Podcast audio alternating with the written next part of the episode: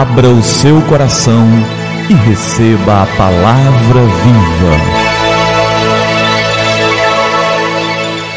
Graça e paz da parte do nosso Senhor e Salvador Jesus Cristo. Eu sou o pastor Gilberto e quero te entregar a palavra viva.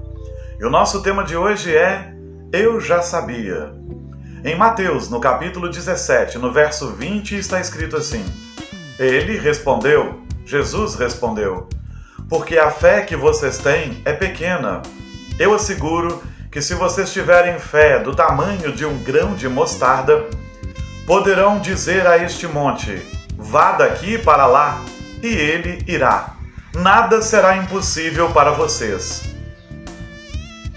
Uma mulher, uma mulher, lendo Mateus 17, 20, resolveu fazer a experiência orou a Deus que removesse uma montanha que ficava em frente à sua casa.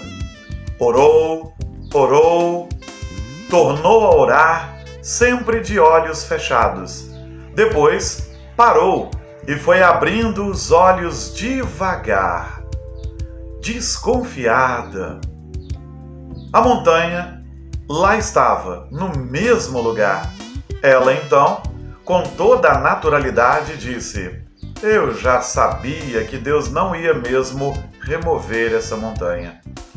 E em Tiago, no capítulo 1, no verso 6, está escrito: Peça, porém, com fé, sem duvidar, pois aquele que duvida é semelhante à onda do mar, levada e agitada pelo vento.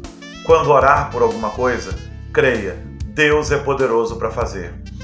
Quando pedir alguma coisa, peça crendo o Senhor é poderoso para fazer. Talvez ele não faça, porque ele não quer. Pode ser que você não tenha a resposta que você esperava, porque Deus tem uma resposta melhor para você. Mas nunca duvide, o Senhor é poderoso e realiza grandes feitos. Que a sua fé permaneça inabalável, mesmo que você ouça o não da parte de Deus. Porque o não de Deus, certamente, será o melhor não que você pode ouvir. Ele será para o seu bem. Que o Senhor nos abençoe e que tenhamos fé. Vamos orar? É tempo de falar com o Senhor do universo.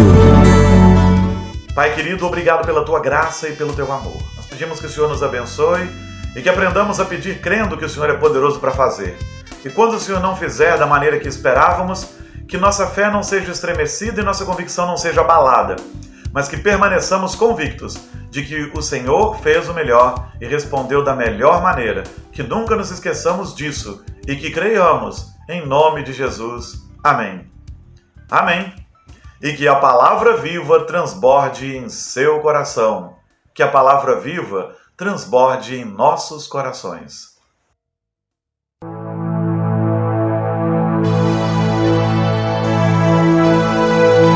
Abra o seu coração e receba a palavra viva.